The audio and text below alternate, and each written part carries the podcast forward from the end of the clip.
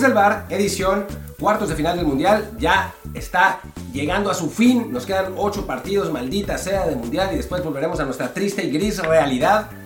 Que tampoco está tan triste y tan gris, pero, pero sí, vamos a perder el Mundial, es una, una verdadera tristeza. Y bueno, pero todavía no se acaba y vamos a hablar de eso y también de que hay un nuevo candidato para la selección mexicana, según nosotros, y de un nuevo candidato, una nueva candidata analista, según Exacto. Televisa. En fin, yo soy Martín del Palacio y me acompaña Luis Herrera. ¿Qué tal Martín? ¿Qué tal Barra del Bar que nos acompaña siempre en Apple Podcasts, Spotify y muchísimas aplicaciones más? Les recuerdo también que si aún no lo hacen, suscríbanse por favor en la que más les guste. De hecho, en Apple Podcasts y Spotify, o en la que sea, casi todas funciona, pueden poner ya la descarga automática del podcast. Así cada vez que hacemos episodio, ustedes no solo reciben el aviso, sino que está ya descargado en automático su teléfono y solo con Wi-Fi por lo general además, y así nos pueden escuchar cuando ustedes quieran y a nosotros evidentemente nos beneficia mucho que se estrene en automático porque eso a la larga lleva a que tengamos mejores números. Así que por favor suscríbanse y pongan el programa en descarga automática y también déjenos un review de 5 estrellas con en donde es en Apple Podcast para que más y más gente nos encuentre y si alguien nos quiere mandar también para las cocas, mucho mejor. Hoy andamos muy, muy pediches. ¿Qué faltaba? Ah, sí, y el Telegram, recuerden que estamos en Desde el Bar Podcast. Pues ahora sí, arrancamos con lo que no es mundial y después ya vamos a las previas. Pues que todo tiene que ver con el Mundial, Pues sí, realmente. vamos Eh, con la noticia del día, ¿no? Luis Enrique, Ah, no es Pati Cantú. también puede ser Pati Cantú, pero pues vamos con Pati Cantú, a ver qué fue la polémica de, la, de anoche, en- aparentemente en Twitter, con Ramón Raya, que hasta tendencia lo hicieron increíblemente, y hoy ya también yo tuiteé al respecto, y luego, luego saltaron algunos a, a, a defender el honor de la damisela, sin entender a qué nos referimos con el hecho de que una cantante, muy es cantante, ¿no? Muy famosa y lo que ustedes quieran, esté en un programa que se había distinguido por ser precisamente un espacio distinto en la cobertura del mundial. Creo que ese es el problema, ¿no? O sea, si lo llevan a la jugada del Mundial, que es, por lo que entiendo, porque bueno, no estamos en México, así que no podemos ver los, los programas, pero por lo que entiendo, es un programa como de variedad, donde se habla muy poco de fútbol y, y tienen cosas así de cómicos y, y más así, y el color del Mundial y esas cosas. Pues ahí se entiende, ¿no? El asunto es que parecía que Televisa había creado un espacio seguro, digamos, para aquellos a los que nos gusta la táctica del fútbol, nos gusta el análisis, nos gusta que se hable de fútbol realmente. Y clavarle a una cantante que por más aficionada que sea, pues no está al mismo nivel de La Volpe, o de Jimmy Lozano, o del Arcamón, o de Camoranesi, pues sí pareció como pues un intento medio desesperado de sacarle rating. Seguramente, digo, yo conozco bien cómo funciona en, en Televisa eh, la situación con el rating, seguramente había bajado con la derrota de México, eh, había bajado también porque salieron un par de, de- de elementos importantes y entonces pues buscaron la manera de, de volverlo a enderezar. Es típico de Televisa hacer ese tipo de cosas y yo a mí no me gusta, ¿no? Sí, vaya, o sea que para, para todo hay espacio y sí, en una cobertura mundialista por supuesto que se puede también involucrar a artistas, a escritores, a, a- a comediantes, vaya. Por muchos años, los espacios del Wiri Wiri con José Ramón Fernández eran de lo más gustado en la cobertura de Copa del Mundo, sobre todo los de los 90, creo que eran, son clásicos algunos, cuando estaba el Hooligan, cuando estaba el Dr. Chunga y el Viajes Ponchito, o sea, realmente no es el problema, igual con Televisa estuvo Derbez y a mucha gente le gustaba, al compañito, no sé qué tanta gente le gustaba, pero bueno, ahí estaba. Sí les gustaba. El problema no es que, que haya eh, algo, de, eh, un artista en un espacio de la cultura del mundial, simplemente que, bueno, los maestros había sido el, el hit de la cobertura por lo novedoso, por los nombres que tenían, y sí, desafortunadamente, para muchos que, que queríamos, bueno, a lo mejor este espacio se podría mantener más a futuro eh, y no solamente quedarse para Copa del Mundo, pues eh, lo que menciona Martín de que desafortunadamente queda eliminado México, se tiene que ir Javier Aguirre porque debe regresar a Mallorca, se tiene que ir al Camón porque se va a León, entonces pierdes también, aparte de tus estrellas en cuanto a los técnicos que están ahí en la lista, los que llegan después pues no son tan reconocidos en cuanto a gusto del público, vamos a llamar. Está el Chepo, que le fue muy bien en Liga MX y muy, muy, muy mal en selección. Entonces, es normal que se pierda interés. Y para mí, pues es una, una confirmación de que desafortunadamente ese formato, así como lo presentaron, no se va a poder mantener eh, a la larga en, en lo que sea un día a día en un- para cubrir la liga o la Champions o incluso semanal. O sea, es muy complicado sin los técnicos disponibles, eh, los técnicos top y también sin un evento como Copa del Mundo que realmente genera un interés distinto al estar siguiendo una Champions, la temporada común y corriente, ¿no? Entonces, bueno, que el espacio siga, esperemos que sí, en cada mundial, incluso en una Euro, en una, Copa América, pero sí, lo que tememos es que si van a empezar a meter a Patis Cantús en este tipo de análisis, Habrá ocasiones que salga bien y que se haga viral, como lo que pasó ayer con Peláez cantando, y muchas otras en que simplemente va a ser un show más, un circo más, y habrá perdido lo que le hace único, lo que le hace valioso en esta cobertura. Sí, sin duda, ¿no? Yo no tenía ninguna esperanza de que se fuera a mantener, porque bueno, pues, dependía de los nombres, sí, la vuelve a poder seguir ahí, ¿no? De tanto en tanto, eh, pero yo, yo lo, veo complicado, es que es como uno de esos productos que hacen para el Mundial que, a todo el mundo le gustan. Pero pues sí, es un poco una lástima. También fue un día, ¿no? O sea, quién sabe qué va a seguir pasando, no creo que vayan a, llevar a Patti Cantú la, van la vayan a integrar como panelista eh, constantemente. Eh, yo estaba platicando con Ramón Raya que para nuestro programa de análisis del, del, fútbol mexicano, de reconstrucción del fútbol mexicano, eh, que yo quiero que venga Guillermo Cantú. Y dije, bueno, si no está Guillermo Cantú, por lo menos que venga Patti Cantú, ¿no? Ya que estamos en el... pero, pero bueno, creo, creo, que sí, eso es un poco una lástima, ¿no? Que, que, lo hayan puesto, pero tampoco es el fin del mundo, ni del lado de los, de los eh, caballeros eh, dorados, con la armadura dorada, para ponerse a, a defender a la damisela en, en apuros que ni lo necesita, ni tampoco para ponernos a, hablar de la mierda que es la televisión, la televisión mexicana. Así es, simplemente fue eso, ¿no? El comentar que ese espacio tan eh, especial que se había creado con la llegada del Mundial, bueno, pues no, no, tiene desafortunadamente una vigencia permanente, sino es ya sea únicamente en momentos puntuales como Copa del Mundo o bien que le empiecen a meter más y más show y eso pues le va a hacer perder un poco su esencia. Ahora sí vamos a hablar del segundo tema que ya teníamos, que es el de Luis Enrique.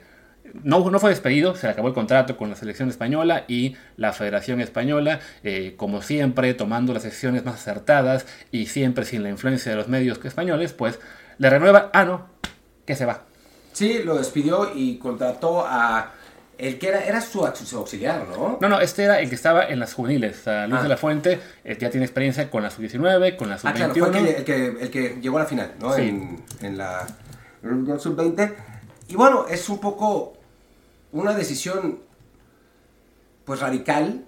Digo, Luis Enrique tuvo sus pros y sus contras y tuvo su, su polémica y su estilo y es un tipo pues muy, muy polarizante, esa es la realidad, ¿no? Eh, pero también sus resultados, más allá del Mundial, que es un Mundial decepcionante, pues habían sido bastante buenos y había construido un equipo muy joven que podía eh, mantenerse así durante los próximos años y ser muy fuerte. Parece ser una, una decisión precipitada, ¿no? Sí, vaya, lamentablemente la prensa española, como ya hemos comentado aquí muchas veces, eh, si la mexicana es tóxica, la española lo es aún más, porque si bien en México nos encanta reventar, tanto a fans como a periodistas, pero en el momento que México gana, todos nos olvidamos de eso y nos, y nos en la bandera y todos traemos la playera verde y todos vamos al ángel y todo eso. En España no, en España el grupo que odia a Luis Enrique o a todo lo que huela a Barcelona eh, lo va a seguir odiando así haga campeona del mundo su selección, ¿no? O sea, había muchos periodistas más eh, ansiosos por ver a Luis Enrique fracasar que por ver a su selección ganar y eh, así ha sido desde que llegó y no solo con él, ¿no? A, otros técnicos se, lo han hecho igual por diferentes razones. A Aragonés no le perdonaron nunca que, que sacara a Raúl de, la selección española, con todo y que eso fue lo que empezó el proceso con el cual ganaron una euro, otro un mundial, luego otra euro. Porque así está prensa aquí en España y parte del público, ¿no? Nos decía nuestro amigo Jaime Ojeda, bueno, es una minoría ruidosa, ¿no? Es una minoría que sería tercera fuerza electoral, le digo yo. O sea, sí, es un porcentaje alto de la, de la prensa y también del público que vive en función de su camiseta. Yo soy del Madrid, odio todo lo que tenga que ver con el Barça, o soy del Barça y entonces no me gusta lo que tenga que ver con Madrid. Claro que aquí en Barcelona no hay tanta pasión por la selección española, por temas políticos y lo que ustedes quieran, pero sí, el hartazgo que tenía esa parte de la prensa contra Luis Enrique no se va a ir y pues la presión constante, el golpeteo eh, intenso que hubo cada vez que había una duda con la lista, cada vez que un resultado no era el ideal, hizo muy fácil que al primer fracaso, que lo fue, la federación se olvidara de que, bueno, sí, fracasó en el Mundial, pero antes semis de la Euro, segundo lugar de la Nations League, otra vez en el Final Four de Nations League, está construyendo una España que puede durar 12, 15 años y adiós. creo que es Bueno, digamos un par de 7, 8 años por lo menos. Sí, la verdad es que es, eh, pues, en, cierta, en cierto modo sorprendente. Yo, yo no pensé que lo fueran a hacer, eh, pero, pero bueno, pues es una decisión extraña y después llevan a un entrenador que no tiene experiencia alguna en primera división, nunca ha dirigido en primera división, lo que llevó a decir a Jack Passy, un poco llevando agua a su molino, eh, no hace falta dirigir en primera división para dirigir a una selección. Yo lo que le decía a Jack es que siete de ocho técnicos que están en cuartos de final del mundial tienen largas carreras en primera división, solo Scaloni no. Creo que si tienes un proceso en juveniles muy exitoso, pues por ahí puede saltar. Pasó con Peckerman también en Argentina, ¿no? Pero no es lo normal. O sea, lo normal es que se encuentre un, técnico que ya tenga experiencia dirigiendo a jugadores formados, por lo, porque es lógico, porque tienes que, o sea, encarar un vestidor de estrellas, que son los seleccionados, no es lo mismo que encarar un vestidor de juveniles. Vamos a ver cómo le va a esta, selección española, que es muy joven realmente, y a este técnico, que pues, es muy joven también, pero, pero sí es, es una decisión inusual, digamos. Sí, vaya, no me acuerdo quién me comentaba también eso hace un par de días sobre de que no, es que a ver, habría que buscar técnicos que estén específicamente enfocados en trabajo de selecciones, no, eh, no medirlo por la cuestión de lo que han hecho en clubes. Yo decía, a ver, pues es que también, eh, no, no, solo lo que dice Martín de que 7 de 8 tienen trayectoria en plan clubes, de los últimos campeones del mundo, creo que eran 5 de 6, cinco llegaron a su selección por lo que habían hecho en clubes. El caso, la excepción era de Joaquín Lowe, que antes fue el auxiliar de Klinsmann por seis, años. Por, seis años. Entonces sí, tenía igual, o sea, había una circunstancia especial por la cual se quedaba, ¿no? Que es en este caso lo que usa la Federación Española para dejar a Luis de la Fuente, que es bueno, él trabajó con las, con las secciones juveniles en los últimos años, entonces es un paso, proporción guardada, un poco como el de Lilinia Pumas de que en emergencia nos quedamos sin técnico, no tenemos a nadie quien traer que sea una solución que todo el mundo respalde, pues venga, vamos a darle al técnico de los juveniles la oportunidad que dirija a muchos de los que ya conocen, lo cual puede que sea... Eh, funcional a corto plazo, le fue bien a Lilini, pero una vez que debes empezar a lidiar con jugadores que no te conocen, que son estrellas en grandes clubes, que, que ya no se toman tan bien, que su técnico sea alguien que, ah, pues sí, ha estado en juveniles y poco más, como le pasó a Lilini, se vuelve más complicado. Vamos a ver, con Luis de la Fuente, su primer reto va a ser la Nations League dentro de seis meses, que juegan el Final Four, que tienen ahí a Croacia, Países Bajos, que se llama Países Bajos, e Italia. Y bueno, ahí va a ser la primera oportunidad para él de demostrar qué puede hacer. Pero sí, este, pues es una pena que el golpeteo intenso de la prensa española a un proceso que había sido en general exitoso, más allá del resultado en esta Copa del Mundo, o sea, no es un Tata Martino que lo perdió todo, sino no, fue un Luis Enrique que, que ganó, bueno, que, estuvo ahí en el, como dicen, en el top 4 en cada torneo que jugó antes, pues sí le, le echan fuera y porque además de que es que dejó fuera a muchos jugadores buenos. A ver, me pasaba también Jaime la lista, ¿no? Kepa y, y De Gea, porteros de picos altos, pero también muy irregulares, que no veo ningún problema en que Unai Simón sea el titular, ¿no? Este, Borja, Canales y Iago Aspas, buenos jugadores sin que sean cracks mundiales, que juegan en equipos medianos. Tiago y Fabián, que es Ruiz, ¿no? Bueno, son jugadores que están en equipos de, de mayor peso y que ninguno de los dos es en este momento clave en ellos, no son juegos de rotación. Entonces, les puede o no gustar los nombres que llevó, pero no es que haya dejado fuera a ningún jugador este, especial de clase mundial que tenía que estar sí o sí. No, la realidad es que no. O sea, yo hubiera llevado algunos distintos. O sea, a Tiago lo hubiera llevado siempre, eh, Canales me gusta mucho, Unai Simón me parece infame, pero tampoco es que digas, no, bueno, perdió España por el portero, no, pues tampoco, ¿no? Unai Simón para su penal, ¿no? Es lo que, lo que uno, un portero tiene que hacer en una serie. Después que hayan fallado los otros tres, pues es otra cosa, ¿no?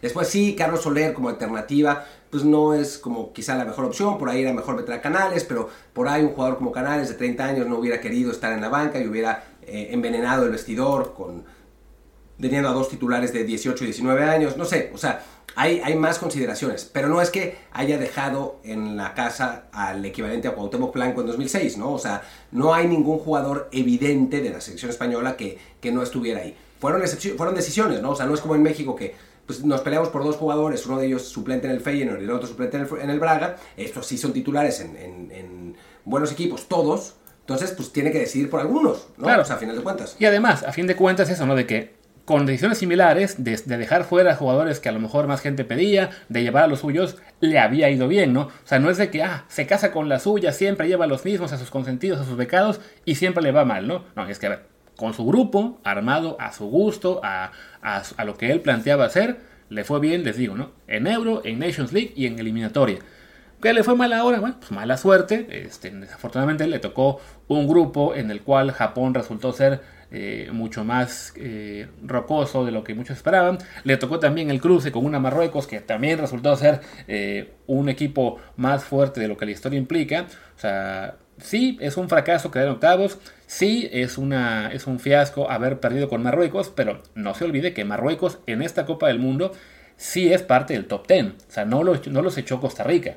Claro, claro, claro. Y en un partido raro, ¿no? O sea, donde Marruecos echó atrás, España intentó. O sea, sí le faltaron alternativas, está claro. Eh, pero, pero bueno, es un partido de, de, márgenes finos, ¿no? En el que puedes avanzar o puedes, puedes quedar fuera. Sí, mentalmente se veía complicado una vez que estaban en penales. Todos pensábamos que iba a ganar Marruecos. eh, y, pero no, a mí no me parece tan grave el fracaso. Obviamente, perder con Marruecos en octavos de final es un, es un fracaso, sí. ¿no?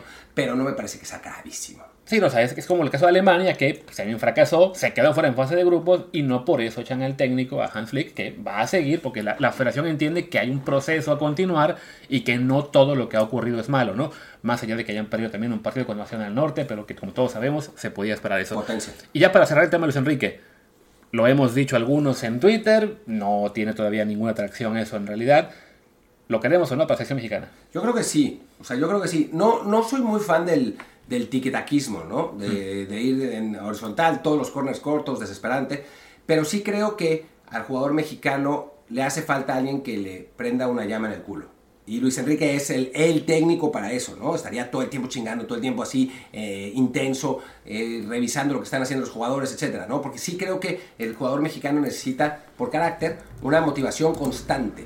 Y y bueno, para eso Luis Enrique está muy bien, aunque filosóficamente yo no esté tan de acuerdo, pero sí, a diferencia de Martino, que creo que mantenía la posesión para no recibir goles, Luis Enrique mantiene la posesión para tratar de hacerlos. Y creo que sí es una diferencia filosófica importante, aunque no sea exactamente el estilo que a mí me hubiera gustado. Sí, además de que en términos de calidad del de entrenador, hay en este momento muy pocos en esa esfera de Luis Enrique o arriba de él, ¿no? Así, arriba de él, eh, Guardiola, Klopp y dos más, y en la misma esfera que él, quizá 12, ¿no? Entonces, bueno, lo, lo, lo, decimos porque es un técnico que está en selección, que además habla español, que es un detalle extra, que hay una relación entre España y México, que de vez en cuando llega algún entrenador o jugador para acá. Ya en la práctica, sí, incluso si la federación se escucha y lo buscan, es muy poco probable que lo puedan convencer. Sí, me parece muy difícil. ¿no? O sea, él va, va, a buscar algún club. El Barcelona puede que se quede sin entrenador pronto, aunque no creo que echen a Xavi, pero pues, hay posibilidades. Algún equipo top de alguna liga va a estar y, y creo que lo va a buscar o sea, es un, un, técnico ganador de Champions, ¿no? A final de cuentas, que de, llegó a la, a la, semifinal en la Euro, va a ser, va a ser difícil que, que lo tengamos. Y habiendo hablado ya de Pati Cantú y de Luis Enrique, creo que podemos pasar al tema menos importante de hoy, que es arrancan los cuartos de final de la Copa del Mundo. Arrancan los cuartos de final de la Copa del Mundo con dos partidos. El primero, me parece que dos de los partidos más, más parejos, ¿no? Ah, no. No, no. Ah, yo pensé Uno que sí. Francia, Francia, Inglaterra la mañana. Pero No, no, ese es el último. Ok, Croacia-Brasil, el primero, uno de los más disparejos, Exacto. si no es que el más disparejo, eh, con una selección croata que, si bien está acostumbrada a llegar a esas instancias, por lo que hizo el, el Mundial pasado, y ya en 98 alguna vez eh, también lo hizo, sí esta vez, a nivel calidad, se ve mucho más débil que Brasil, que, bueno, futbolísticamente se ha visto espectacular cuando ha decidido jugar, que no ha sido siempre, y con una gran calidad, ¿no? Sí, para Brasil, si acaso, lo que pesa un poco es que ya el, el fue más las lesiones, que quedó fuera ya quien Alex Telles, quedó fuera, me falta uno. Eran dos que estaban lesionados ya para todo el mundial, ahora mismo. Ah, sí, eh, ah, eh, Gabriel Jesús. Exacto. Pero Que no, que no, no son jugadores clave, simplemente es, es, ir perdiendo un poco ahí de profundidad de banquillo. También, bueno, el caso de la maldición del gato, que como sabemos, no puedes molestar a un gato y aventarlo ahí al, a, los, a los reporteros sin que te pese eso más adelante. No, ya fuera de broma, ahí fue un detalle muy curioso que pasó en las redes estos días. Eh, sí, Brasil llega como amplísimo favorito, tras haberle pasado por encima a, a Corea del Sur con mucha facilidad. Croacia batalló bastante para, para vencer a Japón. En, en favor de Croacia juega, evidentemente, bueno, la veteranía, que muchos de ellos saben lo que fue ya avanzar en penales, penales y tiempo extra en la Copa del Mundo pasada. Entonces están muy curtidos. Tienes a un Modric que ha sido campeón de Champions 14 veces. Tienes a un Kovacic que ahora mismo está en un momento eh, brutal. O sea, sí es, es un equipo peligroso, pero lo, no debería ser suficiente para, para ganarle a Brasil, como no le fue, por ejemplo, hace cuatro años ante Francia, que después de haber superado mil vicisitudes, llega a Francia y también dice, ok, hasta aquí, muy metido que hasta la final, pero soy mejor que tú y te, voy a, te lo demuestro. Brasil creo que está más o menos en ese desequilibrio de frases que, que, hubo en, en, aquella final. Yo también, yo también lo creo, o sea, me parece que no, no tiene mucha posibilidad. Croacia van a luchar y no, no van a ser Suiza, ¿no? o sea, no se van a comer seis. Ojo que después se llevan seis, Sí. pero no creo que se vayan a comer seis, pero sí, me parece que hay eh, bastante claramente un, favorito en este partido. No como en el otro. Ah, pero espera, el partido va por todas las televisiones posibles, Sky, TUDN, Las Estrellas, Azteca, Telegram, etc. Ahí va a estar. Al otro, vamos. No como el otro, que sí me parece un partido mucho más parejo, ¿no? O sea, sí creo que es un 50-50. Hemos hablado ya en el episodio anterior, para que lo escuchen, hablamos un poco de la diferencia entre Scaloni y Van Hal eh, también eh, de planteles entre, entre Holanda y Argentina, que yo considero que el argentino es mejor, Luis piensa que no, eh, y, es un partido que, digo, en Argentina se lo toman como si ya lo hubieran ganado y yo creo que va a ser mucho más complicado de lo que ellos creen. Así es. Sí, yo, yo, yo creo que la lista de jugadores Evidentemente, Messi es una enorme diferencia, pero bueno, los otros días en el campo creo que ahí Holanda lleva ventaja. En, la, en el banquillo también creo que Luis Vangal eh, le lleva ventaja a Scaloni, que además, por lo que vemos, ahora se está peleando con la prensa de su país por el tema de De Paul, que está lesionado, pero no saben de qué. No, lo que pasó lo, filtran. no. Sí, eso fue lo que pasó, que lo filtraron y entonces Scaloni considera que la, la prensa, en lugar de, de filtrarlo y de publicarlo, debería ser aficionada y no decir nada, ¿no? Un poco como lo que nosotros dijimos cuando, eh, digo, yo me enteré de la alineación que íbamos a jugar contra Argentina, que era una alineación sorpresa, y no lo quise decir porque me dijeron que no lo dijera, y a la hora lo dijeron Orbañanos y Gibran, ¿no? Entonces, eh, pues sí, creo que al final de cuentas, digo, cada quien interpreta la selección como, como mejor le parece. Yo sí hubiera preferido en esos casos mejor no decir y que la selección tuviera la oportunidad de ganar, pero también como periodista tienes pues el derecho absoluto de decirle a tu, a tu público lo de lo que te traste, ¿no? Claro, ahí, ahí con quien se debe enojar Scaloni es con la persona que haya filtrado a la prensa la situación real de, de, Paul, ¿no? Y bueno, ese partido sí puede ser eh, eso, ¿no? De, de, los más apretados de, de esta fase quizá el más, como dices, ¿no? es un 50-50, ya hemos hablado también de que hay muchísima historia entre ellos, por lo que fue la semis de hace 8 años, la, los, los, cuartos de hace 24, la final 78, en, 74, ¿fue En, 74 se enfrentaron ahí. En, la ronda de grupos final, ganó Holanda 4-0. Pues bueno, hay, hay bastante historia, eh, son, son equipos que en este momento Argentina es en teoría más favorita a ganar la Copa eh, del Mundo, pero en un partido frente a frente sí es, es muy muy parejo. De nuevo, el tema de Luis Van que le dio un repaso táctico a, a Berhalter con Scaloni. No creemos que haya tanta diferencia, pero ojo que esta Argentina se ha visto en general en todo su etapa invicta y lo que sea, pues beneficiada por un lado por lo que es el tirón que te da Messi y también porque sus rivales en general no habían sido fuera de Brasil ninguno de gran este, potencia, ¿no? Entonces no es que Scaloni haya realmente demostrado que sea un técnico eh, capacitado para eh, lidiar con los contratiempos que le puedan llegar en un cuarto de final. A lo mejor lo es, simplemente no lo sabemos todavía. No lo hemos visto además contra un gran estratega, ¿no? O sea, salvo que uno considere que Teacher lo sea en la final de la Copa América, quizás un partido en el que, me parece que se, que se, definió más por corazón que por, que por pizarrón, ahora se va a enfrentar a uno de los grandes, grandísimos, de pues los últimos 30 años, ¿no? Y creo que, que, va a ser muy interesante. Y vamos a ver, el talento de Messi puede que lo cambie todo. O sea, eso, eso también puede ser, pero, pero tal vez no. Ya que lo dijiste, espero que gane Argentina para que Holanda, Países Bajos, corra Bangal y puede ir a la sección mexicana. No, no va a venir porque su mujer no quiere. Ya, ya, ya, le habían ofrecido en 2018 cuando Bangal era cuatro años más joven y la mujer fue la que se negó, ya a esta, altura creo que tiene 76, 77, creo que, que Van ya no va a ser. Ya, no, ya Es, es una pena porque si salen que es, de, es, esos pocos nombres que decimos, más allá de que no conozcan el fútbol mexicano y que sí pueden tener una articencia, sí, el, el, plus que te dan de conocimiento, eh, de experiencia, es algo que hace que valga muchísimo la pena buscarlos. En este caso, ya, ya también pensando en el programa, pues México no tiene a disposición muchos técnicos que puedan eh, conjuntar eso, ¿no? Conocimiento, experiencia, eh, realmente todas las tablas y a su vez mm, callar un poco lo que sea el, eh, el ruido que pueda generar que sea otro extranjero, ¿no? Entonces estamos un poco anclados en que pues va a ser un mexicano y quieren que sea Rafa Márquez o Jimmy Lozano porque no hay mucho más.